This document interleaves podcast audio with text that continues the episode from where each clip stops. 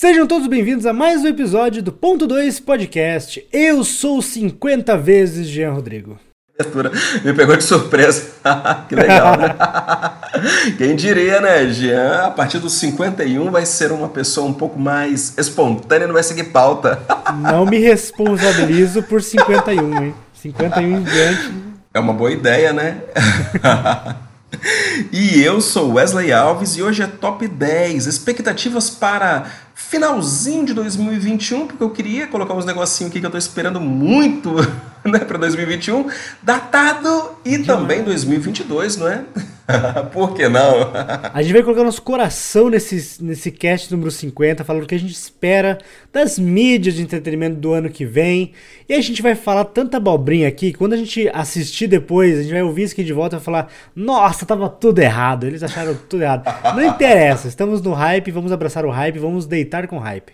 Exato, porque se não for agora, quando, não é? e é isso aí, não desgruda daí que o ponto 2 já vai começar. Solta a vinheta. Vamos dizer o que? Eles começaram a usar o, a internet, usar o Orkut? Ah, pegou muita gente de surpresa? Pegou, mas a galera que já conhece sabe que é algo da mecânica, assim por dizer. Porque ele prendeu a mãe do Superman. Cara, se o cara prende a mãe do Superman, o cara não dura 10 segundos na Terra, cara. Pirata do pirata que estica, é. Não, não deu, quero mais. Eu, eu quero um por semana. Eu quero um, uma, uma série de, de, da Marvel por semana na minha mesa. Ah, que isso, Jean. Muitas séries da Marvel faz isso. A gente carta é a mesma coisa. Ponto 2 Podcast.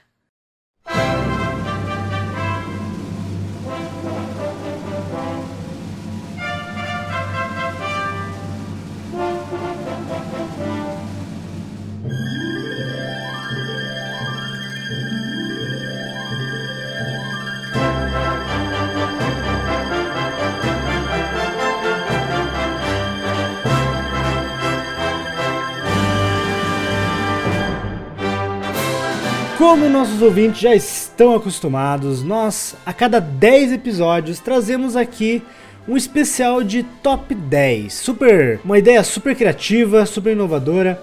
Mas qual que é a nossa ideia nesse cast tão especial? Estamos comemorando 50 episódios de ponto 2 podcast, olha só. E graças a vocês que nós estamos aqui. Por causa disso, vamos falar um pouco sobre nossos gostos pessoais, sobre nossas expectativas para o ano que vem, 2022 que está chegando. Vamos datar este cast com certeza, mas é uma, uma boa estratégia de fazer uma máquina do tempo em forma de podcast. Claro. E aqui, como sempre, trazemos cinco coisas que nós queremos muito é, assistir, ver, acompanhar ano que vem e aí vamos discutir um pouco sobre por que cada uma delas e você também, se você concorda com alguma delas, se você quer acrescentar alguma opinião aqui, alguma coisa, mande para nós nos ponto 2 podcast@gmail.com e nós leremos aqui no próximo episódio, tá? Então, vamos lá pro nosso primeiro item que tá fácil demais. Wesley, o que está na expectativa especificamente desta série? Eu estou na expectativa de Stranger Things, quarta temporada. Por que, que eu estou na expectativa de Stranger Things, a quarta temporada? Porque eu assisti as três primeiras e eu vou ter que assistir a quarta, né, cara? Porque simplesmente por causa disso, bicho. Porque, olha, vou falar a verdade, me ganhou. Stranger Things me ganhou na primeira temporada, a segunda não foi muito boa, mas eu achei a terceira temporada acabaria bem ali. Entendendo? Aliás, a série acabaria muito bem na terceira temporada. E daí, e daí eles fizeram ali umas cenas pós-crédito, que não sei o que lá, colocaram ali um, um, um mistério é, é, é muito é, é, clássico dos filmes e das obras dos anos 80, né?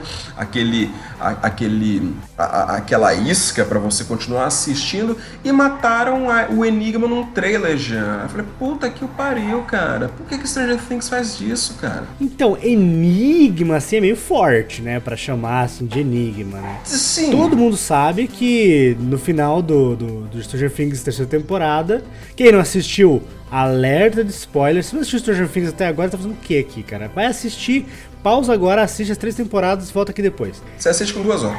Exatamente. O, o nosso delegado favorito, Uhum. ele foi teletransportado, mandado pra Rússia e se tornou o inimigo do Capitão América e participou do filme da Viúva Negra. A gente sabe especificamente o que aconteceu depois. Eu quero saber o que ele tá Crossover. fazendo agora. Exato. Crossover, cara. A, a gente não esperava por isso. Eu assisti Viúva Negra e falei, nossa, ele sobreviveu, ele está vivo. E faz até sentido, a Bárbara cresceu, né? Fez um tempo. Mas aqui, sem zoeira, cara, o Stranger Things ele pega num negócio de nostalgia muito forte, né, cara? A, a gente. A gente cresceu nos anos 80, anos 90, então, tipo. foi engraçado, eu assisti a- a- o trailer da- dessa próxima temporada, né? E eu falei, caramba, que roupas ridículas, que cabelos ridículos. aí, eu me- aí eu vi o, o. Como é que é o nome do, do rapaz? Will? Eu vi o Will e falei, putz, eu já tive um cabelo daquele. eu falei, eu já tive o cabelo de cuia daquela, cara. Você acaba se identificando, tipo, no- no- assim, na- assim, tudo bem, a segunda temporada foi mais passant, eles tentaram reconstruir, é, recriar aquela coisa do primeira temporada, ele tá persegui- sendo perseguido pelos bichos. Eu achei interessante o, O Dustin. o Dustin fazer o cachorrinho dele lá e o cachorrinho virar um monstro, lógico, né? Sim, sim. Muitos anos 80. É muito, é muito filme dos anos 80, sabe? Tipo, Gremlins, coisas assim, né? É, e a terceira temporada, cara, eu acho que eles trouxeram pro épico, uma coisa que eles não fizeram até o momento, porque até o, a segunda temporada é uma coisa, tipo, entre eles. Tipo, ninguém na cidade sabe o que tá acontecendo. Não é uma coisa que a cidade faz ideia do que tá acontecendo. Tudo bem que na terceira temporada ainda não é uma coisa que a cidade toda sabe, mas é uma coisa que, tipo, é, tem um enorme de um shopping center na cidade. Então, tipo, é uma coisa que tá movendo a cidade Sim. inteira. Potencializou, não é? Potencializou o enredo. eu tenho medo de pra onde que vai o roteiro. Porque, assim, tudo bem, temos ali a, a Eleven, que ela tem superpoderes, nunca foi explicado como, é apenas porque bullshit science, né? Mas o meu medo é que eles agora tragam uma contraparte e vire uma batalha. Porque, assim, eu gostei muito de um episódio específico da segunda temporada, que é quando ela vai em busca da mãe dela. Uhum. Sim, Sabe, sim, que ela eu acaba achei- encontrando a outra irmã, né? Muita gente não gostou, mas eu curti pra caramba. Porque aquilo lá dá muito pano pra manga pra criar um enredo paralelo ali de Stranger Things. Ah, não, assim, é, é- em questão de enredo, em questão de enredo, ele é muito interessante. Dá pra você criar um spin-off ali muito bom. Dá pra você explicar todos os outros ah, 10, né, ou 9, né, considerando que a, a 8 já apareceu, não é? E assim, fica, você expande o universo ali de tal forma que te dá várias oportunidades de você trabalhar. O problema todo ali não foi nem o enredo deste, deste episódio específico, né? Ou até mesmo pra gente conseguir extrapolar isso para toda a segunda temporada. O problema todo ali foi como foi a produção daquele episódio. A menina do nada coloca uma roupa pós-punk. A menina do nada coloca ali uma roupa pós-punk, o Tarcísio Lucas curtiria com certeza. Né? Coloca, Aí tudo bem, beleza, pega uma, uma carona, pega um, um caminhão, vai, volta, papum, acabou.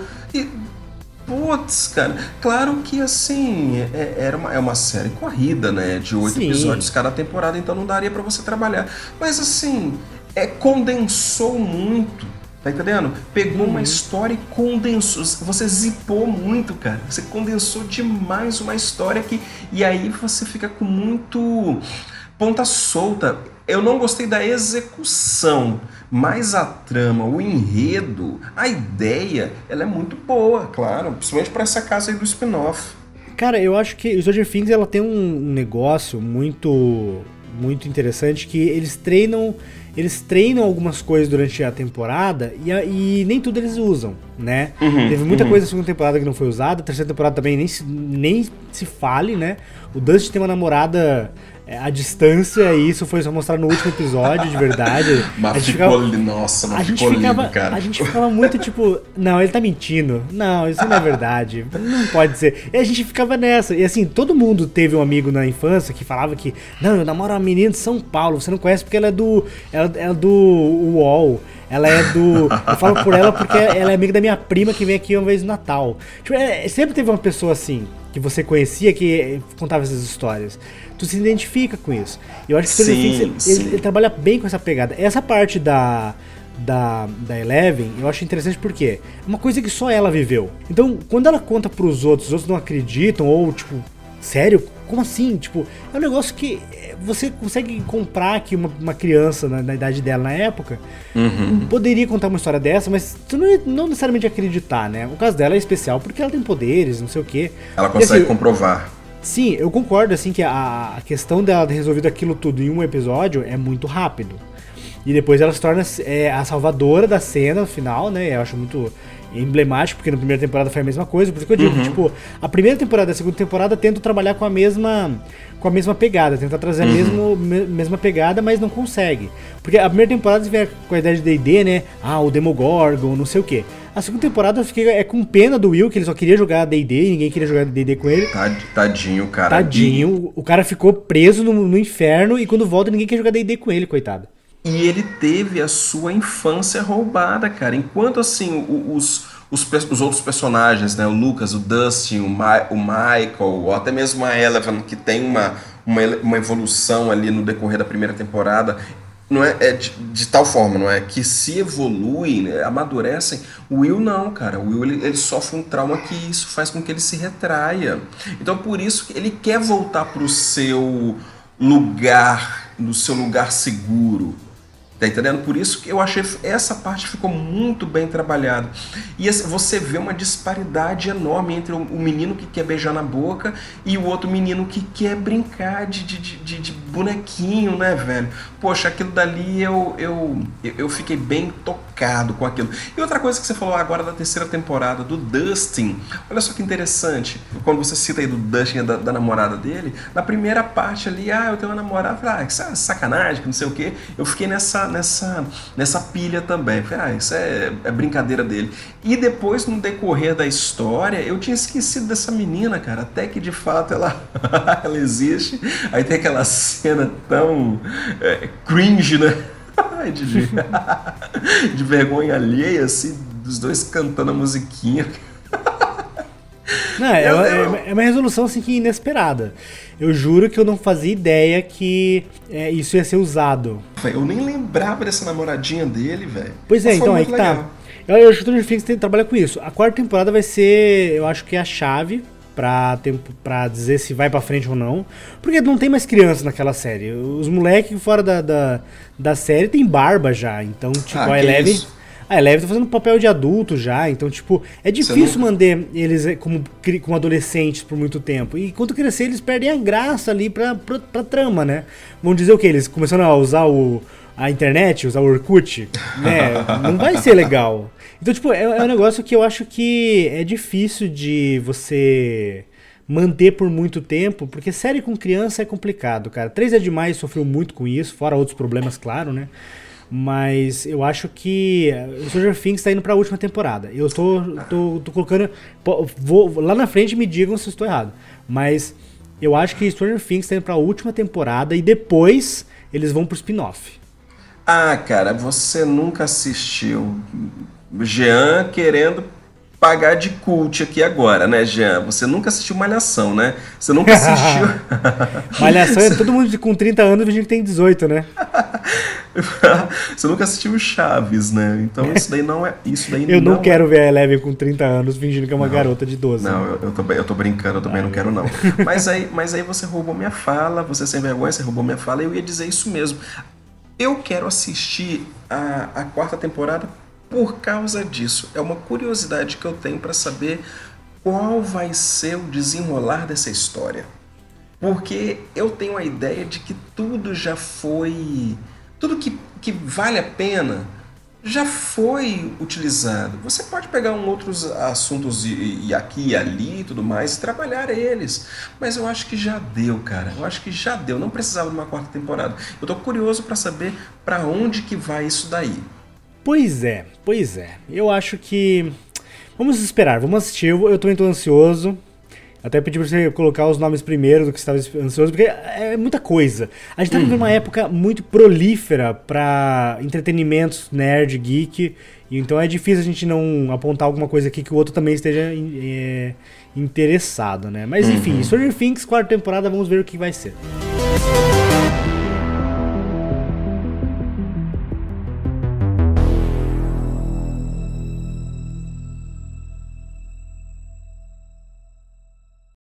E agora o Jean, na sua primeira, na sua primeira indicação, o Jean sai desse mundo de série, não é? anos 80, e vai para One Piece.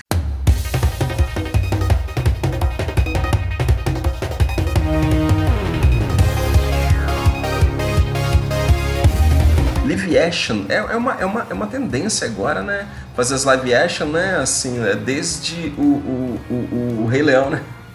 eu, eu, eu, adorei, adorei a pronúncia, live action, adorei, adorei. Então, gostou, gostou? Uhum. adorei, cara, é, porque, é maravilhoso. É porque, é porque no começo eu falei live. Live, li, a Live, né? Live é o nome da pessoa. É, live action. Live action.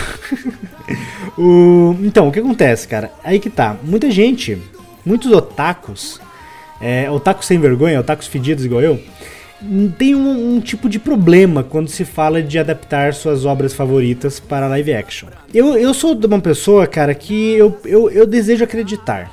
Sabe? Se eu, se eu puder, eu acredito. É, isso foi em, tipo, em todas as obras que eu acompanhei que teve live action. Uhum. Assim, não dá para dizer que live action de mangá não funciona, porque você vai dizer por quê? Porque, ah, porque é live action de quadrinho. Não funciona. Aí você vai me falar que Homem-Aranha não funciona? Que Batman não funciona? Entendeu? Tipo, então assim, eu acho que a questão não é, é que live action seria ruim, mas como que ele é aplicado. E o caso do anime do mangá, ele tem uma diferença muito grande do comics, que ele vai trabalhar em cima da emoção. Então o personagem ele vai ser extremamente emotivo, vai ter falas muito fortes, vai ter uma compleição ali física também voltada para apresentar a emoção em primeiro lugar. É, e isso é muito difícil de fazer com, pessoa, com pessoas reais. Assim, uma coisa que eu tive muita dificuldade de aceitar, por exemplo, foi é, a live action do Dragon Ball. Pra mim aquilo não é Dragon Ball, aquilo é um filme que quiseram colocar Dragon Ball para vender. E conseguiram, venderam pra caramba, mas o pessoal odiou. E isso meio que manchou essas live, essas live actions de, de mangá, de anime, principalmente porque normalmente existe. Quando eles querem fazer uma ocidentalização do anime, do mangá, eu acho que eles perdem a essência. Porque o, o americano, uhum. ele tem uma ideia diferente de história. O americano ele gosta de falar sobre perigo, sobre conspiração, sobre suspense. E o, e o japonês gosta de falar sobre amizade, gosta, gosta de falar sobre terror, gosta de falar sobre pessoas sobre-humanas, seja na inteligência, seja, seja o que for. E normalmente isso dá muito ruim quando fazem uma live action no, nos Estados Unidos, porque os, os, americanos não conseguem trazer isso.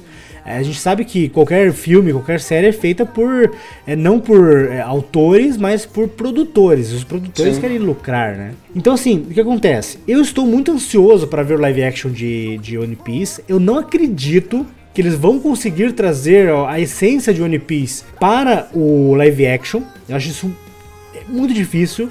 Isso pode funcionar talvez numa animação 3D eh, realista ou mais próxima da realidade, mas eu acho mesmo assim vai ficar esquisito pra caramba. O traço do Eshiro Oda é muito peculiar. Trazer isso pra realidade é muito difícil. Tem até cosplayers muito bons que fazem os personagens do anime. Eu acho que, na, assim, é, é, aquele, é aquele caso que o cosplayer consegue talvez chegar mais perto do, da obra original do que o produtor de Hollywood, sabe? É porque você, você já disse sobre isso, não é? Porque o cosplay ele é feito por um fã e ele está fazendo aquele trabalho não simplesmente pelo dinheiro, como você disse, né? Os produtores fazem pelo, pelo lucro, não é? Pelo produto. O, o, o cosplay ele é feito por um fã, para o fã, e ainda com o, o todo, o, todo a, o lado passional. Sim, exatamente. Por isso, é, por isso que é tão bem feito, né? Pois é, mas assim, existem, existem casos e casos. Por exemplo, eu sou muito fã do, da adaptação do Samurai X, sabe? Eu acho o Samurai X um, um, uma sequência de filmes muito bem adaptada de uma série de, de mangá eu acho muito difícil ter uma adaptação americana, porém, de Samurai X que tem a qualidade que teve a adaptação japonesa. Existem uhum. várias adaptações de manhwas, de mangás, é, feitos na Coreia e no Japão, que o pessoal curte. Normalmente são histórias mais pé no chão, né? Tem o filme de adaptação do Full Metal Alchemist, que foi feito, que realmente ele peca muito. Não nos efeitos, eu achei os efeitos maravilhosos, curti pra caramba as cenas de ação, o problema é que os personagens do mangá e do anime têm uma interpretação muito voltada para emoção, como eu falei. Uhum. Quando os atores reais tentaram trazer isso, ficou esquisito. Por mais que a, a interpretação dos japoneses já é exagerada por causa dessa cultura. É, até aquela coisa de balançar o braço e não sei o que, e falar e dar ênfase. É coisa muito do, do japonês, do, do, do, do chinês também. A, o cinema chinês também é, é, rico nessa pegada. Mas então, tipo. Coreano também. Coreano também. Então, tipo, é um negócio que não funciona nos Estados Unidos. A gente acha estranho, a gente acha esquisito no Ocidente esse tipo de, de interpretação. Então, assim, o que, que eu espero? Eu espero que seja interessante. Eu não acho que vão conseguir fazer qualquer história do One Piece funcionar num filme ou numa série. Porque One Piece, querendo ou não, são mil episódios para cima só no mangá. Eu tô lendo aqui, tô no, ó, tô lendo aqui, tô no 1018, tô atrasado aqui, ó. Meu Deus. Então, tipo, é, é muita coisa para você resumir numa, numa coisa. Existem vários filmes de One Piece que acontecem na cronologia da, da, da, da, da saga. E assim, ele tem ali tudo em animação, até em 3D tem alguns muito bons. Mas eles funcionam numa história fechada. Tipo, eles chegam num lugar, tem um problema, eles lutam contra o problema, resolvem o problema e vão embora. É assim que funciona One Piece. Como eles vão trazer isso pra uma série da, da Netflix, eu não faço a mínima ideia, sabe? É, eu queria muito ver um Luffy feito por um ator brasileiro, porque o Eiichiro Oda já falou que cada, cada personagem do, do One Piece é, é baseado numa nacionalidade real. Então tem um que tem, tem, tem pegada francesa, tem outro que tem pegada americana, tem outro que tem pegada. E aí o Luffy, que é o protagonista, ele tem uma pegada brasileira. Ele já hum. disse isso em entrevista, que o Luffy é inspirado na, no brasileiro. Mas inspirado de que jeito? É uma forma, uma forma estereo, estereótipo? Não, é tipo, é uma pessoa é uma pessoa tranquila, uma pessoa determinada, que não desiste nunca, sabe? É uma coisa boa, assim, sabe? Quando eles foram adapta fazer a adaptação da Netflix, escolheram um ator mexicano. Não que o ator seja ruim, nada disso. Mas eu fico pensando se não tem aquela pegada do americano Latino. achar que latino é tudo igual, tá ligado? então, tipo, eu acho que. Ah, é, é, difícil, é difícil. Eu não vou dizer que eu tô esperando ansiosamente, mas eu vou dar a chance. O One Piece vai ter aquelas minhas duas horas de, de atenção. Se for legal, eu vou falar, beleza, eu quero uma continuação, igual eu fiz com o Samurai X. Ou se não for, se for tipo um Brotherhood da vida, ou algo assim que não seja tão bom, eu vou falar, é, não foi o que eu gostaria de ver, mas fazer o quê? Segue a vida. Tomara que não seja um Dragon Ball da vida. Isso eu espero, que eles respeitem a obra original, porque Brotherhood pode ser ruim a interpretação, a pessoa pode não gostar, mas respeitar a obra original. Uhum. É, o próprio Samurai X respeita muito a obra original. Tanto é que, às vezes você olha assim, você põe lado a lado algumas cenas e é, é basicamente o anime ali bem feito, sabe? Em versão de live action. Então, eu espero que respeitem a obra, não façam uma galhofada tremenda. Mas isso não sou eu que posso definir, né? Infelizmente está fora das minhas alçadas. que One Piece venha que a gente possa pelo menos dizer que foi interessante. Você sabe que eu não faço a menor ideia do que você falou, né? Eu não conheço mangá, eu não conheço anime, eu, eu, eu, eu, eu, não, eu não sou muito chegado, né? Na verdade, minha, minha área, minha, minha, meu, meu rolê é outro, não é? Eu, eu, o One Piece, One Piece é aquele, é o carequinha, né? Não, One Piece não é o cara aqui. One Piece é o pirata que estica. Você vai pegar, tu vai entrar no Netflix, vai procurar One Piece, tá dublado, uma dublagem maravilhosa no Netflix, vai começar a assistir. Ó, é, 30 tem, mil tem, episódios. Tem 200 episódios no Netflix, tá? Mas não se assusta, tá? Fica muito bom a partir do número 100. Então você começa ah, tá. a assistir, e aí quando você chegar no número, número 100, você vai achar maravilhoso, tá? Eu te prometo. Não, obrigado, eu, eu passo. Eu acho que estou nessa com você, cara. Até tenho uma coisa a acrescentar nessa história. Mas por que que tu tá tão interessado em ver essa série do Ronaldinho Gaúcho, cara? O Ronaldinho Gaúcho é o bruxo. O bruxeiro? O bruxo? o bruxo, né? Você tem que dar isso. The Witcher segunda temporada. Por que você tá tão interessado nessa, cara?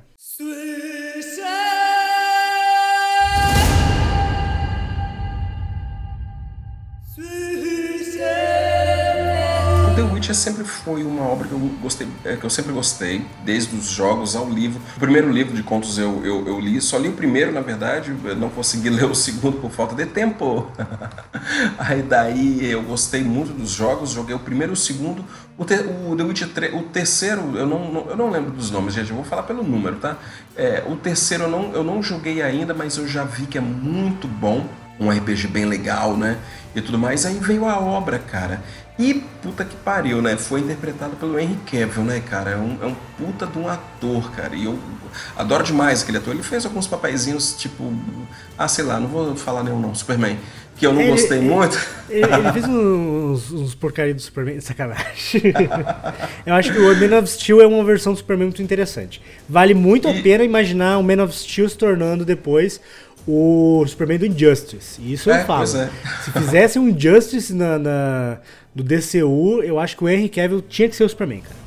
Pois é, cara. O Henry Cavill ele é, um, ele é um- é um- é um ator muito bom, talentosíssimo. E eu assisti dublado porque eu queria ouvir a voz do Guilherme Briggs, que está sempre presente. Não é? Todas as obras você encontra o Guilherme Briggs. A história, aquela, a- aquela história prequela ali do, do, do, do The Witcher, contada na, na primeira temporada, foi muito bem elaborado. A, a da, da, da né? da Yennefer. E agora eu quero ver, cara, o que treta que vai ser essa aí da Yennefer, da Cecil e do, do, e do, e do bruxeiro, né, velho? Como é que eles vão desenrolar isso daí? Porque terminou muito bom, cara. Terminou muito bom. Aí a Netflix vai pra aumentar o hype lan- lança o, o, o, o- aquele, aquela animação agora, como é que é o nome? A, Ah, A gente- sim, o Lobo Branco. a, a Lenda do Lobo. É, a Lenda. A Isso. Lenda, a Lenda do Lobo. Cara, é Ah, maravilhoso aquela animação, cara. Um, um nível técnico e de narrativa fantástico. Não vou dizer que quem que é o personagem principal é um bruxo.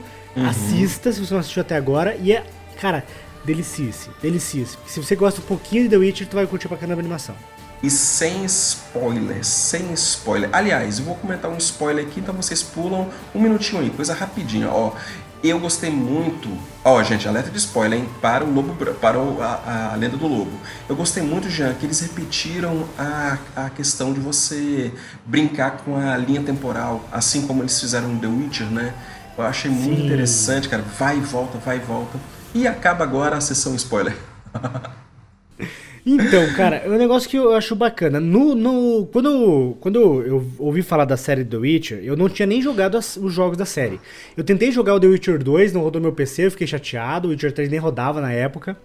E quando eu consegui trocar de PC, eu consegui jogar The Witcher 3. Aí eu baixei o, o 3, o 2, o 1 e fui experimentar. Eu digo que o, o 1 e o 2 ficou muito datado a mecânica, infelizmente, mas acontece, os jogos são assim. O 3 eu tô fazendo uma live. Quando dá, né? Eu falei que ia fazer uma live semanal, não consigo fazer semanal. Mas quando dá, eu tô fazendo uma campanha do The Witcher.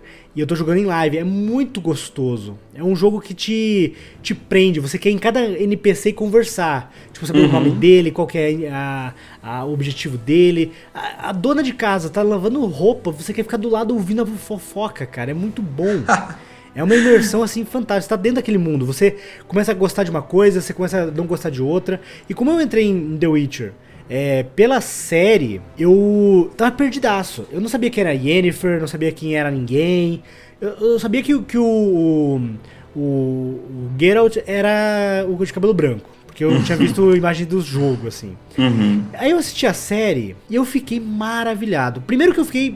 Eu tive ali um amor e ódio. Primeiro que. Ah, Henry Cavill ser o. O, o Geralt, ele nem parece com o Geralt, nada a ver, não. Tinha que ser outro cara. O Geralt é mais velho, ele tem uma, ele, ele tem uma aparência de mais velho, mais machucado, não é? Mais sofrido. No jogo, no jogo. É, que o meu Geralt, ter- o meu Geralt, nossa. O Geralt do, ter- do terceiro filme, do terceiro jogo, ele é um Geralt mais velho. Ele é um Geralt mais velho. E, e que tá, eu não conhecia nada da mitologia do The Witcher. Aí eu assisti a série e falei, putz, eu mordi minha língua. O Harry Cavill entregou um Geralt muito bom. Aquele Ele é detalhe um- do, do- Não, aquele detalhe da, da batalha com a espada, ele segurar a espada de um jeito diferente, cara, foi maravilhoso, cara. Você vê que ele Mas- trabalhou, né? Você vê que ele, Cara, foi- ele, ele fez um laboratório muito bom, né? Ele se entregou. E assim, o Henry Cavill, depois eu vim descobrir que o cara é um nerd de carteirinha. Sabe? O cara se. O cara não foi aquele negócio tipo, ah, vou me pagar aqui um milhão e meio, vou fazer esse papel. Não, ele é fã do The Witcher. Ele jogou todos os jogos da série e queria muito fazer o papel. Então ele foi lá e se. Cara, eu quero fazer. Imagina o produtor da série pensando, tipo, o que, que eu vou chamar de cabelo branco pra fazer esse personagem? Aí o Henry Cavill liga pro cara. Então, cara, eu tô aqui com um tempo livre depois de fazer Liga da Justiça. Tu não gostaria de me colocar como The Witcher? Como o, o bruxo? Cara, o cara deve ter falado, meu Deus, por favor, venha. É, então, tipo, o cara foi muito bem na, na, na, série. E quando acabou a série, eu tava cantarolando as músicas, tava, nossa, Jasker. Não, até hoje, cara. Minha esposa odeia essa música porque eu coloco pra tocar sempre que eu posso. O que acontece, cara? Depois que acabou a série, eu falei, não, eu vou atrás da, dos livros. Aí eu fui uhum. lá, consegui comprar os PDFs e comecei a ouvir os PDFs. Eu, eu, comecei a ouvir os PDFs, porque eu tava trabalhando, colocava o PDF pra ouvir. Cara, audiobook é a melhor coisa do mundo, indico pra, pra Deus e o mundo. Eu li o primeiro livro em uma semana. Eu li ouvindo, né, o primeiro livro em uma uhum. semana. E eu fiquei maravilhado como que o autor ele conseguiu trazer ideias de contos de fadas uhum. para um mundo sombrio de The Witcher, que é uma fantasia sombria pra caramba. É um dark fantasy muito gostoso. E o que eu percebi lendo o primeiro livro é que o primeiro livro, ele é a, a série ela bebeu muito desse primeiro livro uhum. e criou muita coisa em cima, porque o primeiro livro ele foca nas aventuras do Geralt. E são aventuras que cada capítulo se passa num tempo diferente. Uhum. E assim, assim, o interessante é que às vezes o, o, capítulo é sobre o passado, às vezes sobre o futuro. Então essa questão de salto temporal da série não é uma coisa nova. Os, os, os leitores dos livros já conhecem isso. Uhum. E, e, é muito gostoso você ver como eles respeitaram. Tem várias situações que acontecem no, no, no primeiro livro que é, é, é, Cara, é perfeito. Eu li o livro, imagino perfeitamente a cena da série, saca? E isso é muito bom de ver. É ipsis literis, né, praticamente. E, é, não, teve uma adaptação, claro, mas é uma adaptação muito bem feita. Saca? O Jasker estar em alguns lugares que não está nos livros funcionou perfeitamente, até para explicar alguma coisa. O segundo livro, sem dar spoiler do segundo livro, ele é chamado de A Espada do Destino.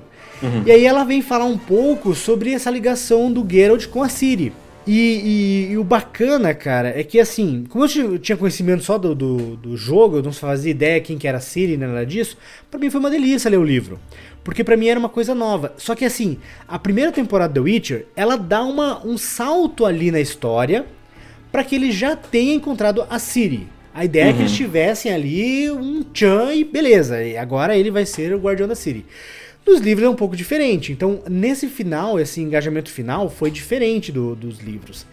E é isso que eu estou agora apreensivo. Não que vai ser uma coisa ruim, pode ser muito bom, mas o que me preocupa é o quê? Eles gastaram essa, é, gastaram essa cartada do salto temporal na primeira temporada. Só que no segundo livro, por exemplo, esse salto temporal ainda existe. Só que é um salto temporal assim mais, mais pra frente, não é? Ele uhum. fica voltando no passado. E no terceiro livro, que é o que eu estou lendo agora, O Sangue dos Elfos, é muito gostoso porque já é o Geralt com a, com a Ciri. Eu acho que o, o, eu acredito que eles vão. Eles adaptaram então como que o Geralt se torna guardião da Ciri, mas eu acho que eles vão pegar agora e se aproveitar do terceiro livro, que é ele levando a Ciri nos lugares e cuidando dela, protegendo ela, e não vai ficar uma coisa tipo The Last of Us. Que, ah não, vamos ter que defender essa garota. Não, porque tem toda uma pegada ali da história dessa garota. Da evolução dela, inclusive. Da evolução, porque ela não é apenas uma garotinha, uma princesinha que está entregue a um bruxo. E eles trouxeram esses, esses detalhes na, na, primeira temporada. Na primeira temporada ela manda ver, cara. Você vê que ela, se, ela desenrola. A menina, ela tem um momento que ela explode. Uma energia mágica, sei lá o que. E isso é, isso é mostrado nos livros. Não porque ainda eu não cheguei lá, quem já leu os livros já tem spoiler de tudo isso. Mas no terceiro livro começa a ser desenvolvido isso. E eu quero ver esse desenvolvimento. Como que vai ser? Porque como eles não queriam no livro, o autor não queria no livro fazer eles tornar uma babá 24 horas por dia, tem um momento de separação dos dois. E é explicado o porquê da separação, uma separação consensual, não é uma coisa abrupta. E aí ele continua as aventuras dele ao mesmo tempo que ela continua as dela. Então separa a narrativa. Isso não acontece desde o não acontece nos livros, porque uhum. apesar do na série eles terem colocado uma narrativa da, da Jennifer, da Yennefer, não existe isso nos livros, é só Geralt. E aí você tem o ponto de vista dele apenas. Então, tipo, eu acho que eles vão fazer isso. Eles não vão manter a, a linha do tempo sempre seguindo bonitinha para frente, mas contando um pouco do passado, se tiver alguma coisa. Mas eu acredito que assim, se seguir para frente, eles vão separ, repartir em três caminhos. Eu acho que o Geralt não vai ficar com a Ciri direto. Vai chegar um momento que eles vão se separar. E a, e a Yennefer, que não é apresentada nos livros muito o que afinal ela tá fazendo, vai ser apresentado na série. E eu acho que eles vão seguir a ideia da obra original dos livros, não uhum. dos jogos. Os jogos, eu comecei a jogar o The Witcher 3 é outra pegada. A Ciri não tem a origem que ela tem nos livros, não tem a origem que ela tem na série. Ela é filha de um nobre de Nilfheim, lá, sei lá o nome do lugar. É outra pegada, é outra, é outra loucura. Eu não, eu não sei qual é a história das, dos jogos, eu tenho que ler sobre. Mas eu acho que a série The Witcher 2 vai se basear mais no terceiro, no terceiro livro e vai se repartir em três partes. Essa é a minha opinião. O que, que tu espera do, do The Witcher segunda temporada, cara? Olha, a respeito da segunda temporada, eu espero na verdade, eu espero, acredito que eles vão fazer é, esses saltos temporais, porque é algo característico da, da série, é algo, algo idiosincrático, não é? Do, da, da mitologia do, do, do The Witcher. E eu não vejo por que não fazer Tá entendendo? Ah, pegou muita gente de surpresa? Pegou, mas a galera que já conhece sabe que é algo da mecânica, assim por dizer. Então eu não ligaria de ter essas, esses saltos temporais, tanto para frente quanto para trás, e até mesmo histórias paralelas a, a, a respeito de uma novela, por exemplo. Não me importaria, desde que fosse muito bem feito, como foi na primeira temporada não é? De, da coisa ser fluida, que muitas vezes a pessoa consegue perceber que são três, quatro linhas temporais e espaciais logo no finalzinho, né? E você, ai gente, o que está acontecendo aqui? Essa menina já está velha, que não sei o quê, né? Aí daí, ou até mesmo, né? Ah, depois de quanto tempo que o Witcher encontra lá o bardo dele lá e tudo mais. Mas aí depois que você consegue perceber, né? Pra galera que só acompanhou a série, eu espero, eu espero uma evolução, uma evolução tremenda da Siri. Eu esqueci o nome agora da, da, da, atriz, vocês me perdoem, mas é a Siri. Eu acho que ela vai evoluir bastante. Ela vai evoluir bastante no, no, na série e também eles vão trabalhar muito a Yennefer, porque foi uma atriz muito bem falada. O, o, o, o Geralt, eu não vejo para onde ele trabalhar. Ele, ele, não falando mal, não é isso não. É, mas ele é aquilo. Ele é um caçador, ele é arrogante, ele muitas vezes é cínico, ele é muito bem no que faz. Ah, tá bem capaz de, de trabalhar um pouco o passado dele, aliás, o, a história é prequela dele, não é? E acredito eu que o, Geralt de Rivia não vai ser muito trabalhado, não. Entretanto, Ciri e a Yennefer serão muito bem trabalhadas.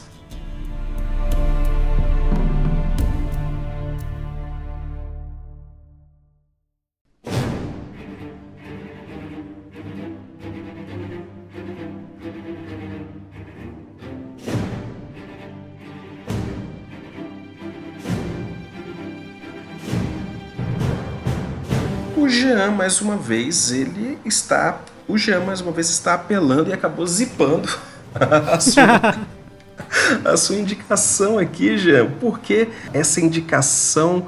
E será que já não deu, Jean? Fica aí a pergunta. Não, o ouvinte vai responder. Não deu, quero mais. eu, eu quero um por semana. Eu quero um, uma, uma série de, de, da Marvel por semana na minha mesa, cara. O que acontece, velho? Eu roubei aqui, eu juro. Fui desleal, eu admito. Porque eu coloquei aqui, ó. Filmes e séries da Marvel, ponto. Cara, a Marvel tem tanta produção ano que vem, tanta produção este ano saindo ainda. Eternos agora, vai ter Homem-Aranha, vai ter. Cara, então é, é, difícil eu falar, não, eu estou esperando Blade. Até, até comecei a colocar aqui, não, eu estou esperando Blade. Mas eu também estou esperando Thor. Mas eu também estou esperando tal coisa. Se eu colocasse tudo, eu acho que ia ficar um top 5 de filmes da Marvel que eu tô esperando, séries da Marvel. Porque tem, por exemplo, a Kamala Khan, Miss Marvel, que eu quero ver como que eles vão inserir isso no, no universo cinematográfico. Porque, para quem não sabe, a Kamala Khan ela é uma inumana. E tem toda uma pegada ali a respeito dos Crew e os Kree lutando, não sei o que, os Crews. E, e o, o Terry Gênese, que foi explorado inclusive na série do Agents of the Shield mas não foi explorado de forma alguma no MCU. Então, tipo, como eles vão introduzir uma inumana, sendo que até a série dos inumanos foi, tipo, flopada pela Marvel.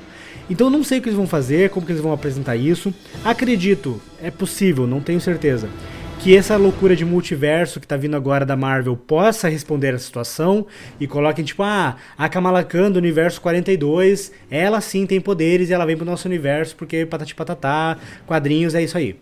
É, não me importo com a, com a resolução. Depois de, de, de, Guerra Infinita e Ultimato resolver a situação com Viagem no Tempo, eu não duvido de mais nada. Não espero grandes coisas boladas pela Marvel, isso é verdade. Eu acho que a Marvel ela tá trabalhando com o que os quadrinhos têm de melhor, que é a loucura e a extrapolação. Não se importando com ah, explicações muito, muito realistas para alguma coisa. É uma coisa que a DC não aprendeu até agora, né? ah, por que vão colocar o Batman contra o Superman? Ah, porque o Lex Luthor chamou o outro de bobo. Porque ele prendeu a mãe do Superman. Cara, se o cara prende a mãe do Superman, o cara não dura 10 segundos na Terra, cara. É, então, tipo, é, é, aquele negócio que a Marvel tá utilizando muito bem, utilizando essa, essa extrapolação. E aí, Blade, cara, Blade, ele tem uma, uma pegada que mexe com a minha, com a minha adolescência, cara. Nostalgia. Quando eu, é, quando eu era adolescente, eu fui assistir Blade, não no cinema, né? Na locadora, eu era pobre. É, mas, tipo, eu aluguei Blade, assisti Blade no, VHS, cara, e adorei. Falei, nossa, vampiros! Eu nem sabia que, eu nem sabia que Blade era da Marvel. Wesley Snipes. Eu sabia que era Wesley Snipes, eu conheci o Wesley Snipes. É, e eu falei, cara, que filme incrível. Aí quando descobri que era um personagem de quadrinho que interagia com Homem-Aranha, que eu adorava e não sei o que, fiquei maravilhado. E assim, cara, como eu falei, é um, é um ano muito prolífico para quem gosta de quadrinhos, quem gosta de mangá, quem gosta de coisas nerds. E assim, cara, é difícil. Eu não vou ficar me alongando aqui com qual filme da Marvel, qual série da Marvel, porque eu quero todas, quero todas. Como eu falei, eu quero um filme por semana na minha mesa, uma série por semana na minha mesa, todo dia pra eu sentar com pipoca e me divertir, cara. É isso que eu quero.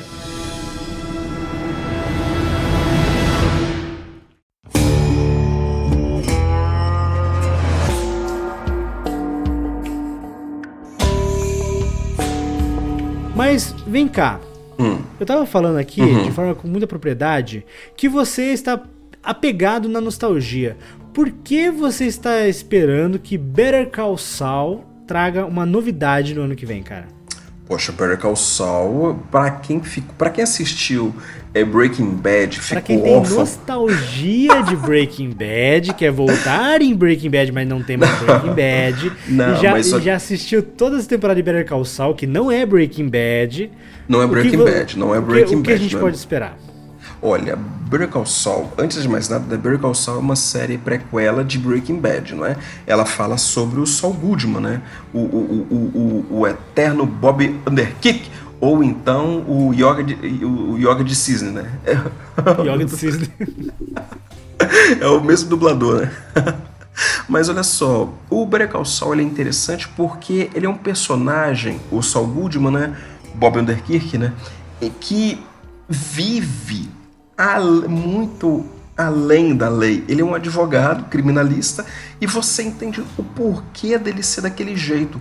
E o legal do Better Call Saul é que trabalha outros personagens do Breaking Bad, não é, de forma prequela, como o Hector Salamanca, o Giancarlo Esposito, eu não, é, o Giancarlo Esposito é o Giancarlo Esposito, né? Em todas as séries que ele faz, seja no The Boys, seja no Mandaloriano, seja no Better Call Saul, seja no Breaking Bad, é o Giancarlo Esposito, né?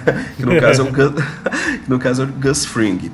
Então você trabalha esses, esses personagens e trabalha uma evolução anterior à, à, à própria ápice deles quando eles interpretam, quando eles trabalham lá no uh, Breaking Bad. E assim, a série, ela vai deixando. Quando você faz uma obra anterior, não é? Quando você faz uma obra anterior a uma outra obra que já é uma um, um, expoente, você tem um grande problema de não cometer alguns erros que, digamos, o Star Wars cometeu. Compreendeu? Por exemplo, assim, o episódio 4, 5 e 6, ele foi. Na verdade, assim, o episódio 4 foi lançado, depois lançaram o 4 e 5. O 4 e 5, o 5 e o 6, no caso, né? Por causa do sucesso, aí vamos lançar 1, 2 e 3. E 1, 2 e 3 fez o quê? Cagou tudo, né? Porque não sou. Já, você já tinha uma obra, você já tinha uma história contada e você simplesmente tinha que dar o início daquilo que muitas vezes não se encaixava. Compreendeu? É, é, é ele, ele acaba pecando nisso quando o, o, lá no episódio 4, quando o Luke e a e a, e a, e a Leia se beijam, né? Eles nem sabiam que ele era irmãos, mas tudo bem, fazer o quê? mas assim, o Saul não, ele entrega. Ele entrega isso, mesmo que você trabalhe de forma uh, é, anterior a uma obra já expoente como o Better Call Saul, aliás, como o Breaking Bad, Você tem essa problemática e mesmo assim você entrega na evolução dos personagens, na entrega dos personagens, você compra a, a você compra o porquê daqueles personagens serem daquele jeito. E assim, é, o, o, lance que agora terminou que o, o, o, o, o Saul Goodman, ele tem uma, uma, um, um é fera ali, né? Uma, uma noiva, uma esposa, não sei como é que é a relação deles ali, que no Better Saul ele não tem, e eu tô doido para saber como é que essa mulher desaparece. Porque ela tem que desaparecer de algum jeito. A gente sabe que ela, que ela tem que desaparecer de algum jeito, né? E eu tô muito, eu tô muito interessado, assim, em, em, em Better Call e na verdade eu acho que é nostalgia mesmo.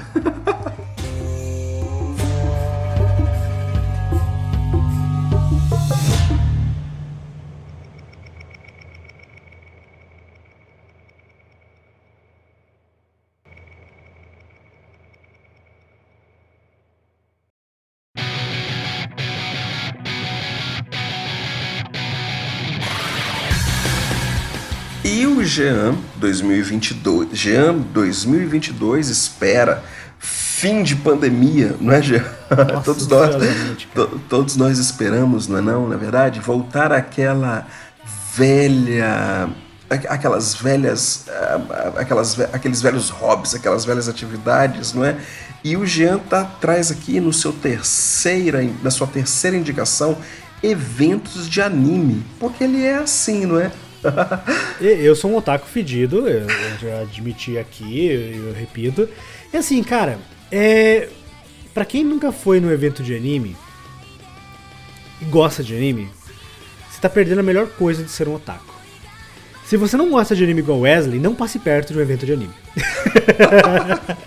Porque vai te fechar as portas pra você conhecer uma mídia maravilhosa.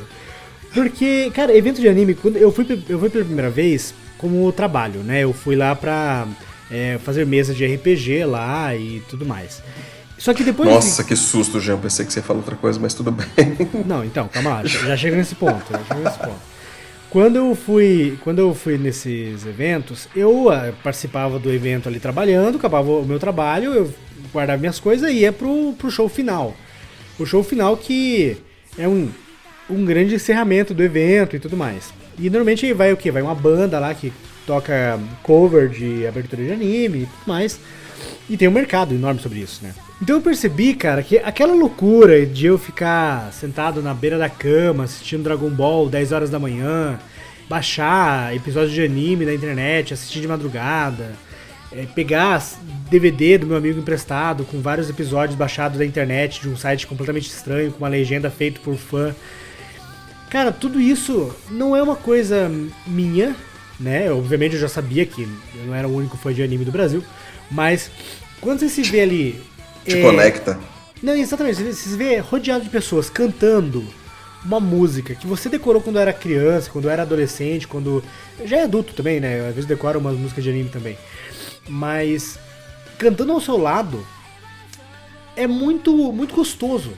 Faz elevar, faz elevar, como é que é? Faça elevar a, a, o cosmo do seu coração, cara. Faz levar o cosmo do seu coração, né? Exato, eu fico com um sorriso resplandecente, cara. É, é assim, velho, é, é, uma coisa única. Então, tipo. Só que quando chegou a pandemia, é, todos os eventos pararam, lógico. Uhum. E aqui em Curitiba, não, é, assim, Curitiba adora falar que Curitiba é capital de alguma coisa, né, cara? Já foi capital ecológica, já foi capital do não sei o quê. Aí o pessoal gosta de falar que é capital do, do orgulho nerd, né? Não sei se é verdade, mas Curitiba não gosta de vender essa ideia. Então tem muito evento de anime. Tem tipo, ah, vamos fazer um evento de comida japonesa. Coloca cosplay. Vamos fazer um evento aqui na prefeitura da cidade. Coloca cosplay e apresentação de anime. É, cara, pra você ter uma ideia, cara. O final do episódio do Dragon Ball Super passou aqui na praça da cidade num telão, velho. A prefeitura preparou um telão no, na praça da frente da prefeitura para um monte de otaku assistir o final de Dragon Ball Super. Você já tem uma, você já tem uma cultura, né, toda em volta e e isso que eu nem sou de Curitiba, eu sou de Fazenda Grande, que é metropolitano ali, né? Então, tipo, em Curitiba é maior isso. Então, por exemplo, no Halloween, é, é, é, já se tornou comum ter o Halloween de rua. Tem carnaval de rua? Tem Halloween de rua. Que é promovido aqui pelo mesmo pessoal ali que cria os eventos de anime. Então tem tipo Zumbi Walk, não sei o que. Então, tipo, é um negócio que é muito comum aqui já. E evento de anime tem tipo quatro vezes ao ano. Não é uma coisa que tem tipo, ah, 3 de maio. Aí acabou o 3 de maio só ano que vem. Não, tem esquenta pro evento de anime, tem evento de K-pop, tem evento de cosplay, tem evento não sei o que, tem evento da cultura japonesa, que tem muito imigrante japonês aqui em Curitiba. Então, ao invés de falar só sobre cultura japonesa, traz anime também, coloca um evento de anime no meio. Então, tipo, faz muita falta isso, saca? E agora com a volta da pandemia, inclusive falar para vocês aqui com muito orgulho que hoje, no dia da gravação desse episódio, é 10 de novembro, eu tomei minha segunda dose da vacina. Aê. E eu estou muito feliz, estou ansioso pelos 14 dias passarem para eu poder me preparar para o retorno das atividades presenciais. E os eventos de anime eu quero levar meus filhos, porque meus filhos começaram a assistir anime comigo, começaram a assistir Dragon Ball. Não, Dragon Ball não, desculpa, perdão.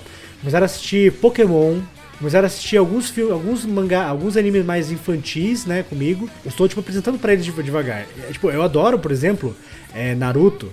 Mas eu nunca vou precisar de Naruto para eles até eles terem idade para entender o que é aquilo, o que é aquela uhum. violência, uhum. por exemplo. Apesar de Naruto não ser adulto, não ser muito violento, a certo ponto tem violência. Então é, eu tenho esse, essa consciência com o pai que nem tudo que é bom para mim é bom para eles, né? Então Sim. É, eu até falo, o pai tá assistindo um desenho de adulto, daí eles vão pro outro quarto assistir o desenho deles, né? É o desenho de adulto do pai deles. E tipo, eu, eu já levei minha filha, por exemplo, no, no RPG Com. RPG que é uma conferência de RPG, né? o, World RPG Fest, né? Que a gente tem aqui em Curitiba normalmente. Eu levei ela em 2019 e ela curtiu pra caramba, pessoas fantasiadas, brincou de Swordplay, que é aquelas, aquelas espadas de borracha, de, uhum. de, de espuma, jogou RPG ah, é numa bem... mesa, tipo, ela gostou. É bem legal, né, cara? É, é um evento, é um evento, é um evento família, cara, porque tu consegue curtir com seus filhos se tu curte anime. Se você não curte de anime, tu pode levar teu filho lá e deixar ele curtindo, aí você vai buscando depois. Mas se tu curte, cara, não é só anime.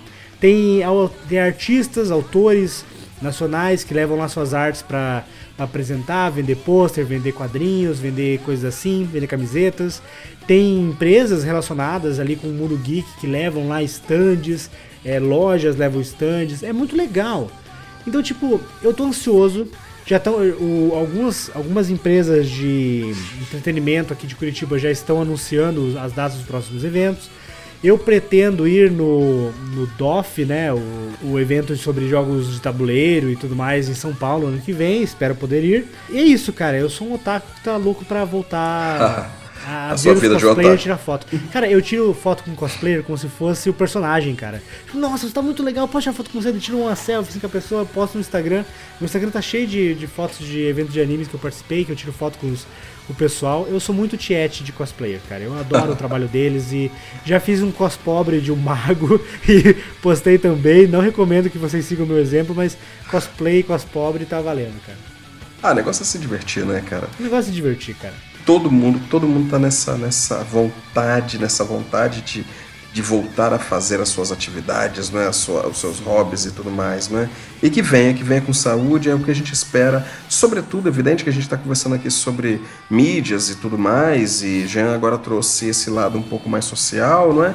Evidente que a gente, a gente espera que tudo volte como como era antes, né, assim, a questão de saúde, a da pandemia, sem que nós não esqueçamos a tudo que levou a isso acontecer, não é? E assim, o problema todo que eu vejo quando, é, é, é, aquela, é aquela velha história, né? Os, os, os acidentes eles ocorrem porque as pessoas. A, mai, a maioria dos acidentes ocorrem quando as pessoas estão próximas de casa, porque relaxam. Então esse é meu, é o meu medo. A pandemia não acabou, não é? Então a, o vírus ainda está rolando o Covid-19 está aí, aí vamos se cuidar, né? Vamos se cuidar no que for possível e que a gente aprenda a ser um pouquinho mais humano e que a gente aprenda a ser também um pouquinho mais limpo, né? Eu vou, Lavar eu as de... mãos. Sim, eu vou, eu vou de cosplay de Kakashi. Só pra ir mascarado nesse evento. Eu cara. faço a mínima ideia do que você tá falando. Kakashi.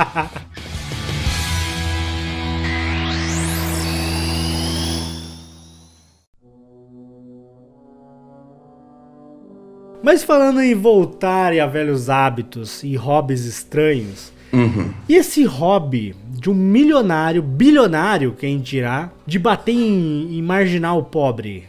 Uhum. Por que você tá esperando tanto a João volta Dória. do debate? Do, do João, João Dória. Dória. o Dorian seria um, um, um Batman brasileiro? Tomara que não, né? o Batman, cara, eu tô muito. Eu tô muito hypado assim no Batman. Eu vou ter que ser sincero. E é principalmente por causa. É principalmente por causa do, do, do trailer. Eu, eu, eu, gostei muito do trailer, eu gostei muito da apresentação, e tô gostando muito da produção e, e tudo aquilo que eu tô vendo a respeito do Batman novo agora. Ah, todo mundo fala assim: ah, não vai ser um bom Batman porque é o Robert Pattinson. Esquece isso, gente. Esquece esse negócio de Robert Pattinson fez aquilo ou outro. O cara é um bom ator, ele precisa pagar a sua continha, então ele pega o trabalho que ele tem que pegar. E quem sou eu para julgar? Tá entendendo? Não, não classifique um ator por uma obra específica. Classifique o autor uh, se ele bate na mulher dele ou não. Assim é. Como... Se ele faz isso, aí você pode julgar. como Johnny Depp, né? Robert Pattinson, assim como o Heath Ledger, cara, poxa, o cara fazia. Como é que é aquele filme lá? As 10 coisas que eu odeio. Como é que é? As 10 coisas que eu odeio. 10 coisas que eu odeio você. É, e o cara faz um filmaço que é o Segredos de Brookback Mountain. Que é ele e o Jake Gyllenhaal. Bicho, é um filmaço, é um filme muito bonito. É um filme que fala de amor, é um filme que fala de homofobia, é um filme que fala sobre tabus. E você, você você vê um Heath Ledger entregue a, a, sua obra e depois você vai ver que aquele cara era maluco. Pelo maluco no sentido é, é ficcionado a sua arte. Tanto que ele faz o Dr. Parnassus e não aguenta e morre, não é? Né, ele faz o, o Coringa, ele, faz, ele se entrega ao personagem. Então, Gente, esquece esse negócio de julgar o, o, o, personagem, né? Estávamos falando aqui agora sobre o Henry Cavill, né? Que fez a, a Liga da Justiça e depois entregou um, um, um Geraldo muito bom, não é? Mas assim, o Robert Pattinson, vamos focar agora no Robert Pattinson. O Robert Pattinson, ele, ele, tem, ele tem uma série de filmes muito bons que você acaba classificando ele, você acaba acreditando na entrega dele. Eu posso indicar dois aqui, que é o Farol, ele e o William Defoe, né? Ele, ele, eles contracenam de forma magnífica. É uma obra de arte para quem gosta de cinema, tá, gente? Não vai lá achar que é um filme de sessão da tarde, não, porque é um filme para cinéfilo, o, o, o, o Farol. E também um agora que lançou, lançou acho que já um, algum ano, já, já um ano, um ano e meio, na Netflix, que é um. A produção Netflix mesmo, que é o, o Diabo de Cada Dia. Até com o Tom Holland, né? Sim, sim, sim, muito bom. Que, que você, você, você acredita no personagem. É, eu não quero dizer sobre esses filmes, mas eu quero dizer que ele é um bom ator.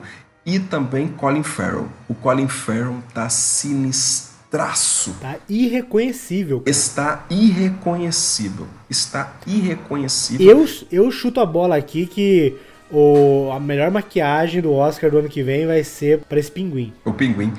Ele tá sinistraço. E também, outra coisa, eu tô falando apenas agora do trailer. Something That Way, cara. Saca? Nirvana, velho. Nirvana. Anos 90, todo mundo depressivo. tá? É um filme sobre depressão, é um filme sobre a loucura, é sobre a under, under pressure. Tá entendendo? É você assim. O Robert Pattinson tá com olheira e eu acredito num Batman desnutrido.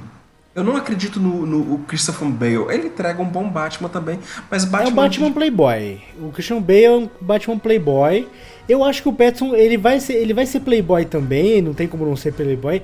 Mas ele vai, ele vai sentir mais. Ele vai sentir mais. Mas você vê que ele é um Batman. Você vê que ele é um Batman é depressivo. Você olha pra cara dele e você. E aí Suffering Way tocando, velho. E você olha pra cara dele assim e você pensa assim, caramba, cara, que tristeza. Eu, e eu quero isso. eu pois quero... é, cara, porque é uma coisa que ninguém, ninguém. Assim, como eu falei, né? É o playboy que bate em marginal pobre. é, o que acontece? O Batman ele tem esse, esse, essa dualidade, né? Que ele tem. Ele é muito rico, ele é bilionário, e o que ele faz, ele com ele gasta bilhões em roupas e acessórios, e naves, acessórios e armas que não matam, apenas aleijam. E ele combate, combate entre aspas o crime, sabe? É, é, bizarro, é funciona muito bem nos quadrinhos, claro, né? Mas num filme eu sempre achei que o Batman era esquisito. É, então, e eu acho que é o seguinte, pelo que eu vi pelo do trailer, pelo que eu vi do trailer e pelo que eu vi do personagem, como eu tava dizendo, ele é um personagem pálido, ele é um personagem depressivo, ele é um personagem magricelo, desnutrido, ele é um personagem com olheira. E eu acredito que o Batman seja isso porque ele passa a madrugada inteira é, lutando contra o crime e de manhã é, imaginando como é que vai fazer aquilo. Então ele é assim. E outro, o, o Gotham, Gotham City é extremamente gótica, cara. E eu acredito que o filme ele não vai se basear na luta contra o crime. Ah, tá, e outro, e outro detalhe do trailer, né? Que ele, que ele quase que mata um, um, um, um bandidinho lá na porrada e você fica naquela assim, caramba, o Batman tá sinistrão, ele tá, ele tá, ele tá com sangue no zóio, né? Ele tá nervosaço. ele, ele, ele, ultrapassou, ele ultrapassou a linha da ética, né? Então, mas é que tá. Ele ainda é um, um playboy bilionário que bate em marginal pobre. Porque a diferença é que agora ele bate com mais raiva. né? Ele bate com mais raiva. Eu acredito que vai ser mais um, mais um thriller policial do que simplesmente um filme de herói. É porque eu acho que agora tá aí nessa, nessa, nessa, nessa vibe, né? Porque assim, o, o Coringa. O Coringa. É até uma discussão, né? O Coringa é um filme, é um filme sobre heróis, né? É um filme sobre anti-herói, no caso. É, ou é simplesmente um ode à loucura, à esquizofrenia? É, eu acho que não é um ode, mas assim, ele é uma humanização de um personagem que nunca foi humanizado, hum. né? Não humanização na questão de, ah, vamos agora bater palma para ele. Vamos bater palma para ele. Não, não é, é, isso. isso. Mas assim, o, o Coringa ele sempre foi aquela coisa, tipo, ah, por que o Coringa é mal? Porque ele é mal. Ponto. Ah, porque ele é louco, porque ele não sei o quê, porque ele é desvairado. O problema é que quando você coloca isso, você coloca toda pessoa que tem um transtorno mental na mesma pegada. Sabe? É o famoso malcaviano, né? Todo mundo vai jogar de malcaviano no, no vampiro, quer ser um coringa da vida. Sendo que o coringa não é o malcaviano e o malcaviano não é um coringa. O malcaviano não. é uma pessoa que tem problemas mentais. Só que isso não quer dizer que a pessoa vai ser um maluco psicopata. Então, assim, o, o que eu achei legal do filme do Coringa, que eu acho que vai ser trazido pro Batman, é esse motivo humano do porquê. Uhum. Tipo, por que, que o Coringa se torna um, um, símbolo em Gotham e é seguido por tantas pessoas? Porque, cara, ele é um palhaço que explode coisas. Por que alguém segue ele? É, então, tipo. Simplesmente pela anomia, né? Simplesmente pelo caos e anomia, não é? Exato. Então o que acontece? É, nesse, nesse Coringa, a gente tem um motivo por quê? Porque o cara foi ferrado pela cidade. Ele foi ferrado em todos os quesitos. O cara não era normal, o cara não era coitadinho, claro que não, ele era um esquizofrênico doido, mas a gente entende como ele chegou até ali. A gente compreende por que, ele tem que ser parado, e aí a gente consegue compreender porque alguém se colocaria contra ele. Mas você não toma partido dele. Isso que eu achei bom do Coringa. Uhum. Meu medo quando eu fui assistir Coringa é eu. Não, coitado do Coringa, eu vou gostar do Coringa. Não, eu não gostei do Coringa. Quando acabou o Coringa, eu falei, putz, cara, não, esse cara tinha realmente que ser preso, pelo amor de Deus. Mas no Batman, eu acho que eu vou acabar o filme desejando que o Batman seja preso também, Arca. Porque, cara, eu não consigo compreender um cara que veste uma armadura, vai pra rua e bate em pessoas que tá. são, estão sendo marginalizadas. São, são bandidos. E tem problema, né? Mas aí, aí é uma coisa você prender, outra coisa é você meter porrada até quase matar. Tem uma diferença gigantesca. Então, tipo, eu acho que vai ter, acho que vai dar, vai, vai dar bom, vai ser um filme interessante de pancadaria. Se vão conseguir trazer esse lado pé no chão do Batman, eu já não garanto. Ah, eu, eu, eu, eu tô torcendo por isso. Eu acredito que vai. vai se, é, é, é, é, levando em consideração que essa é a, a, a história, é você trazer o, o lado humano dos personagens, não é? E assim, Jean, Jean 2022 está querendo vir com tudo todas as modificações. Fiquei sabendo que você vai pintar o seu cabelo de loiro, comprar uma prancha e se bronzear nas areias de Curitiba. De, de... Areias de Curitiba, porque realmente Curitiba tem praia.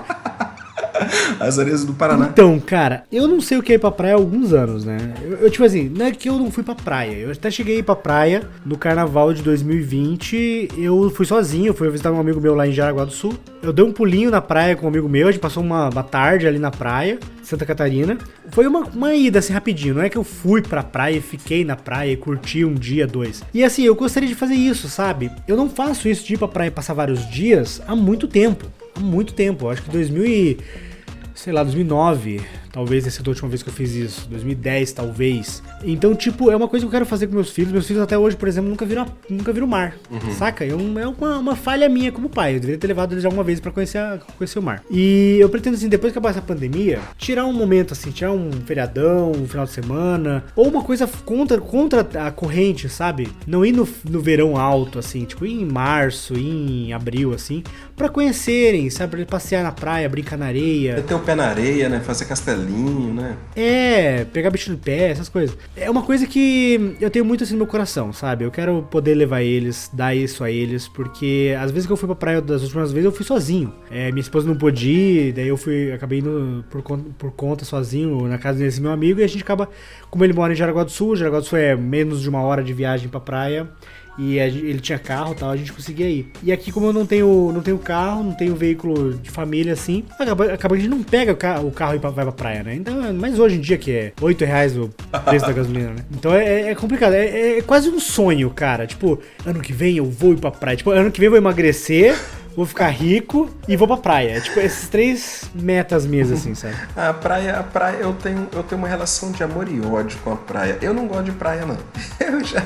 Cara, se você tropeçar na sua porta da sua casa, tu cai dentro da praia, cara.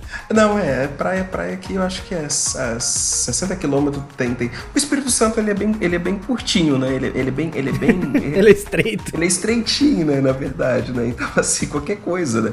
A, a, a região mais agreste do Espírito Santo tá bem próximo da praia.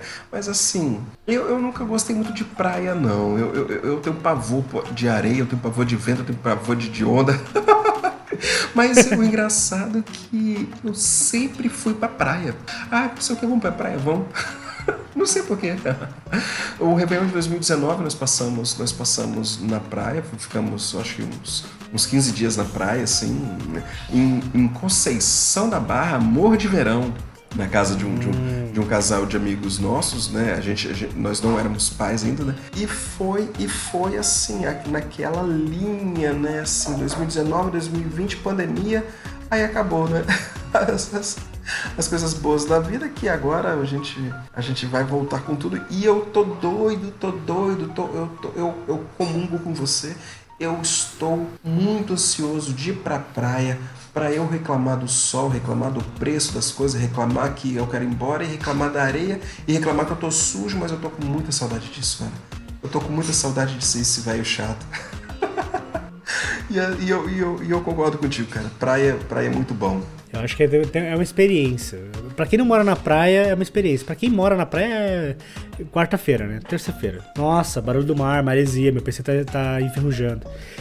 É, pra quem não mora na praia, é legal pra caramba, velho. E me diz, cara, ó, pra gente fechar aqui com chave de ouro do teu lado e confirmar a minha teoria que você está aqui só pela nostalgia, hum. por que, que você tá esperando tanto assim Matrix requentado e preparado para a janta?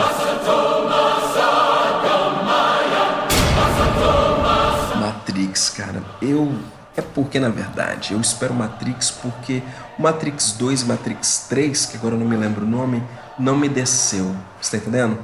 É, você tá meio que engasgado, você tá com aquela espinha de peixe é, é, é, presa aqui na garganta e, e, eu tô esperando esse filme para que eu possa dizer que eu estou errado, porque eu acho que vai ser um péssimo filme. Uma porque não é participação das, das irmãs Wachowski, né? É só a Lana Wachowski. Não tem o Lawrence Fishburne. Eu tenho certeza que o Keanu Reeves vai fazer um John Wick. Entendendo? assim, não, o John Wick faz um de Keanu Reeves, é diferente. É verdade, verdade. Mas assim, eu, eu, eu, eu, eu quero estar errado. Eu estou esperando Matrix há, há, há mais de 20 anos. Né? Desde 98, eu acho que eu estou esperando Matrix. um filme que vale a pena, a não ser o, o primeiro, né? E assim, eu, eu acho que eles vão com uma outra pegada. Porque o Matrix 2 e Matrix 3, eles estavam ali naquela pegada um pouco do, se você me permite o trocadilho, né? Do efeito Matrix, né? Do, do da, das coisas do CGI, dos efeitos e que não sei o que lá e tudo mais. Só que agora a gente tá numa roupagem aqui no cinema diferente. De você pegar no, novos conceitos e trabalhar com esses novos conceitos, não é? Então eu acho que vai ser um filme um pouco mais. é, Conhecendo né, os trabalhos da Lana, eu acho que vai ser um pouco mais conceitual, um pouco mais progressivo esse filme. Eu acho que ele vai sair um pouco dessa, dessa linha. Aliás, eu espero que seja assim, mas que eu tenho certeza que vai ser uma- um reboot do Matrix 1, velho. Cara, eu acho que não vai ter reboot, reboot, vai ter referência. Eu acho que vai ser porque vai ter, vai ter, vai ter um outro Morfeu, vai ter uma outra Oráculo. Isso, isso, eu, Ah, vai ter o isso eu acho Merovingio. meio, meio complicado de Matrix. Porque eu, eu acredito no meu coração que Matrix 1 ele é perfeito. Em questão de começo, meio e fim. Ele começa de um Sim, jeito e acaba sim. de um jeito que você fala, beleza, agora eu quero ver aonde que o Neo vai chegar. Mas você não quer ver. Sabe aquela coisa tipo, nossa, realmente, eu quero ver. Eu quero ver o que isso vai dar. Mas não é que você quer ver, você tipo, tá torcendo porque dê certo. Tipo, vai filhão, agora você voa. Eles tiveram muita dificuldade no 2 e no 3 porque foi uma produção feita para e pelo estúdio, né? O estúdio falou: não, ó, vocês fizeram certo aqui no Matrix, toma aqui esse caminhão de dinheiro, façam o 2 e o 3, me entreguem isso. Infelizmente, eu, assim, na minha opinião, não deu certo, porque não entregaram uma história tão rica quanto foi o primeiro. O Animatrix, o Animatrix é bem melhor, O cara. Animatrix do é o- muito melhor, cara, muito. Eu acho que assim, o 2 e o 3 deveriam ser histórias de outras pessoas no mundo de Matrix, na minha opinião sincera. E esquecer o Neo. O Neo é o escolhido, mas tem outros antes dele, né? Então podia contar a história de outros Ah, Neos. de fato. Ou então trabalhasse o, o Merovingio, trabalhasse os, os, os, os albinos lá, trabalhasse o chaveiro. Nossa, tinha tanta coisa. O arquiteto. Assim, por exemplo, aquela parte que tem no 2 lá que fala, ah, porque sabe os lobisomens, os vampiros, são tudo programas que foram te- tentaram apagar e não conseguiram. Tipo, isso é muito legal pra se colocar, cara, uma história de vampiros, de lobisomens que na verdade não é, é- é dentro do Matrix, tá ligado? E aí, tipo, É tipo um vírus, né? é, tipo, imagina umas crianças, sei lá, no Japão, e aí tentando fugir de, uma, de um ataque de um ghoul, e aí de repente aparece um cara de capa preta, sobretudo, metendo metralhando assim, os ghouls, e os ghouls se desfazendo no ar, assim, e aí eles têm que, tipo, salvar Tóquio, sei lá, uma coisa assim, tá ligado? Uma parada totalmente anacrônica, né? E você tem uma, uma parada totalmente des- deslocada e desconexa, né? Aí depois você entende, porra, é Matrix, né? Matrix. Então, tipo, eu acho que esse novo Matrix, ele é, pra mim, na minha opinião, uma marmita requentada do dia anterior, cara. Eles vão pegar ali Pois é. Aquele amorzinho nostálgico que nós temos no nosso coração, vão colocar no micro-ondas, esquentar uma meia hora e tirar de volta, e você vai ter de volta a mesma história. Que vai começar com o Neo não sabendo de nada, ele conhecendo a, uma Trinity que morreu, mas passa bem, e no final ele virando Super Saiyajin 3 e destruindo tudo. Eu não consigo imaginar outro, é. outro, outra solução. Eu vou assistir, eu vou voltar no cinema lá, primeira, primeira fila, com pipoquinha, porque a gente é trouxa, mas é a vida, Matrix é isso. E, ah, e, de- detalhe, o Hugo Riva não vai participar, cara. O- Não, o- ele não quer seu- mais saber de Matrix. E aí que, tá, aí que tá a diferença, cara. Porque ele escolheu não participar. O Morpheus nem foi convidado. Ele ficou sabendo pela imprensa que ia ter um Matrix novo. Eu achei meio, meio falta de respeito com o ator, sabe? Tipo, ó, cara, a gente vai fazer um novo Matrix. A gente vai escolher um outro Morpheus porque a gente quer um Morpheus novo. Você gostaria de participar com uma referência, um, um flashback, uma coisa assim? Ia ser legal ele, ter, ele tá ali. Mas ele nem foi convidado. Isso que é o mais triste. Nem foi convidado. Ou, e o Lawrence Fishburne, ele é um puta de um ator, cara. Eu assisti aquela a série Hannibal. Sim. Nossa, bicho, ele é um puta O cara, um cara, o cara fez um papel muito bom num filme que eu acho que tem certeza que você adora, cara. Que é Homem-Formiga 2, cara. Muito bom. Ele tá lá. É um cara que Não você assisti, consegue não. ac- acreditar que ele é o Golias, cara. Não assisti, não. Sabia, tô só zoando. E agora, para completar a sua santíssima trindade, o Jean vem com eventos de anime, praia e o que? Para não perder a classe, o seu RPGzinho presencial que tá todo mundo sentindo falta. Ah, meu amigo. Abre seu cara. coração, Jean. Abre seu coração. Cara, assim, desde que a pandemia começou, lá em março do ano passado, é, eu comecei com mesas online. Eu já tinha mesas online antes, né? No Discord, principalmente. Mas eu falei, não, agora eu tenho que pegar firme e fazer mesas online de verdade. Aquela experiência do grid, a experiência das miniaturas que eu gosto tanto no presencial, eu tenho que trazer pro online. Eu tenho que trazer também a experiência do cara a cara. Porque o Discord é voz, né? A gente tá aqui no Discord gravando, Discord é voz. Você até tem interpretação, mas tem problema de um falar sobre o outro. Não é, não é a mesma coisa de você olhar nos olhos. Você fazer Não é, aquele é. trejeito do personagem ou do vilão. Então eu comecei a investir muito em investir de verdade, investir dinheiro, investir comprando assinatura do Roll20, comprando token, aprendendo a fazer mapas, comprando programas de mapas. E nisso eu consegui até criar a Dice Masters, que é meu outro projeto. Então é, é um- não é apenas o podcast, o Damecast. O a Dice Masters é um, é um sistema de apoiadores que quem me apoia recebe todo mês mapas e tokens de RPG ilustrados por mim. Então é um troço que eu fiz pensando já num, num- num grupo que estaria buscando materiais online de qualidade para fazer suas mesas. É, até no começo eu comecei fazendo aventuras de RPG em PDF, mas tá muito trabalho, eu acabei de parar de fazer isso. Só que assim, cara, por mais que você tenha ali tokens 3D, tem rolagem de dados 3D, você tem a, cara da pessoa na sua tela e você olha nos olhos dela através da câmera, nada tira a sensação de você passar algumas horas com seus amigos em volta de uma mesa, tomando Coca-Cola, comendo um lanche gostoso, uma janta gostosa, falando besteira e quando acabar ali você se despedir pra sua casa. Porque, cara, eu adoro ter aquele olho no olho, ver a surpresa do jogador quando você dá aquela reviravolta na trama como narrador, ou ter aquele prazer de ver o seu colega interpretando contigo um personagem e você ele tá dentro do personagem, fazendo trejeitos e não sei o que, levantando, ficando de pé na mesa. Eu acho que isso fez falta pra muita gente, pra quem é RPGista. E quem conheceu RPG só online, quando chegar no presencial vai sentir que é outro é, É outro outro, nível, é, é- é outro mundo, cara. E eventos de RPG junto com o dos anime, né? Eu acho que quando voltar eu vou querer ir, levar meus filhos também, porque o RPG ele merece merece presencial.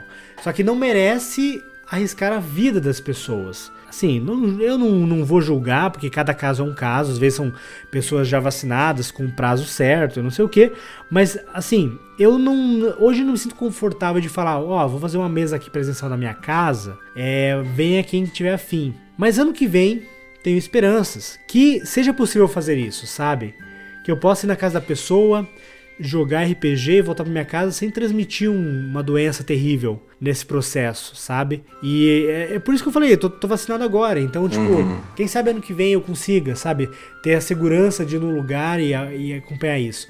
Então, tipo, se você é RPGista igual eu, tu sabe, cara, RPG presencial dá aquele quentinho no coração e eu espero poder retomar minhas atividades ano que vem, cara. Tu tem alguma mesa presencial que tu sente falta, Wesley? Eu tenho, cara, eu tenho uma mesa presencial. Eu até, você, enquanto você estava dizendo aqui, eu estava lembrando que RPG nunca é, nunca foi, nunca será para mim uma, uma experiência de contar histórias ou evoluir personagens. Isso daí simplesmente é a consequência, é simplesmente o pano de fundo. O RPG para mim é sobre amizade, é, é- é estar com pessoas. Tanto que eu, eu não me adaptei. Eu não me adaptei com, com, com o, o- o virtual, saca? Eu não me adaptei com. Eu joguei algumas mesas assim, no- pelo, fizemos algumas lives e tudo mais, mas não é a mesma coisa. Eu sempre tava de cara fechada, não era. Não sei, por, não sei porque eu não gostei. Pessoalmente, é coisa pessoal, né? Não, é assim, você- você não é o único, cara, você não é o único.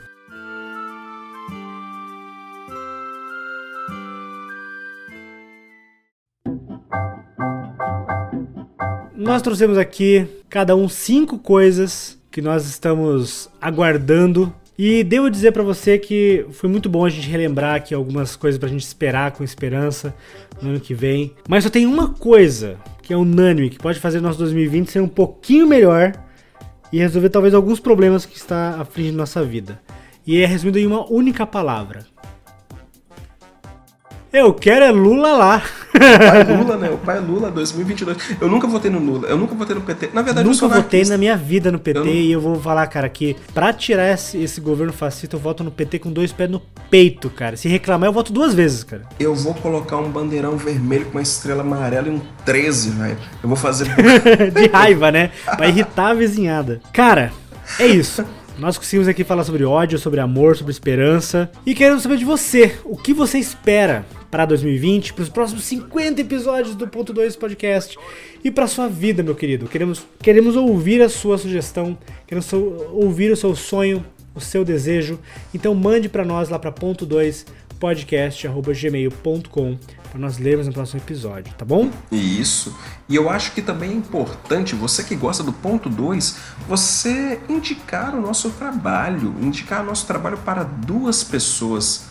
E essas outras duas pessoas indiquem para mais duas pessoas cada uma, não é? Faça valer a pena, faça a palavra do ponto 2 chegar a todos os coraçõezinhos que estão agora gelados e não conhecem essa voz magnífica que o Jean tem. e, toda, e toda a minha verborragia, não é? E você pode nos retribuir de que forma, se você gosta da gente?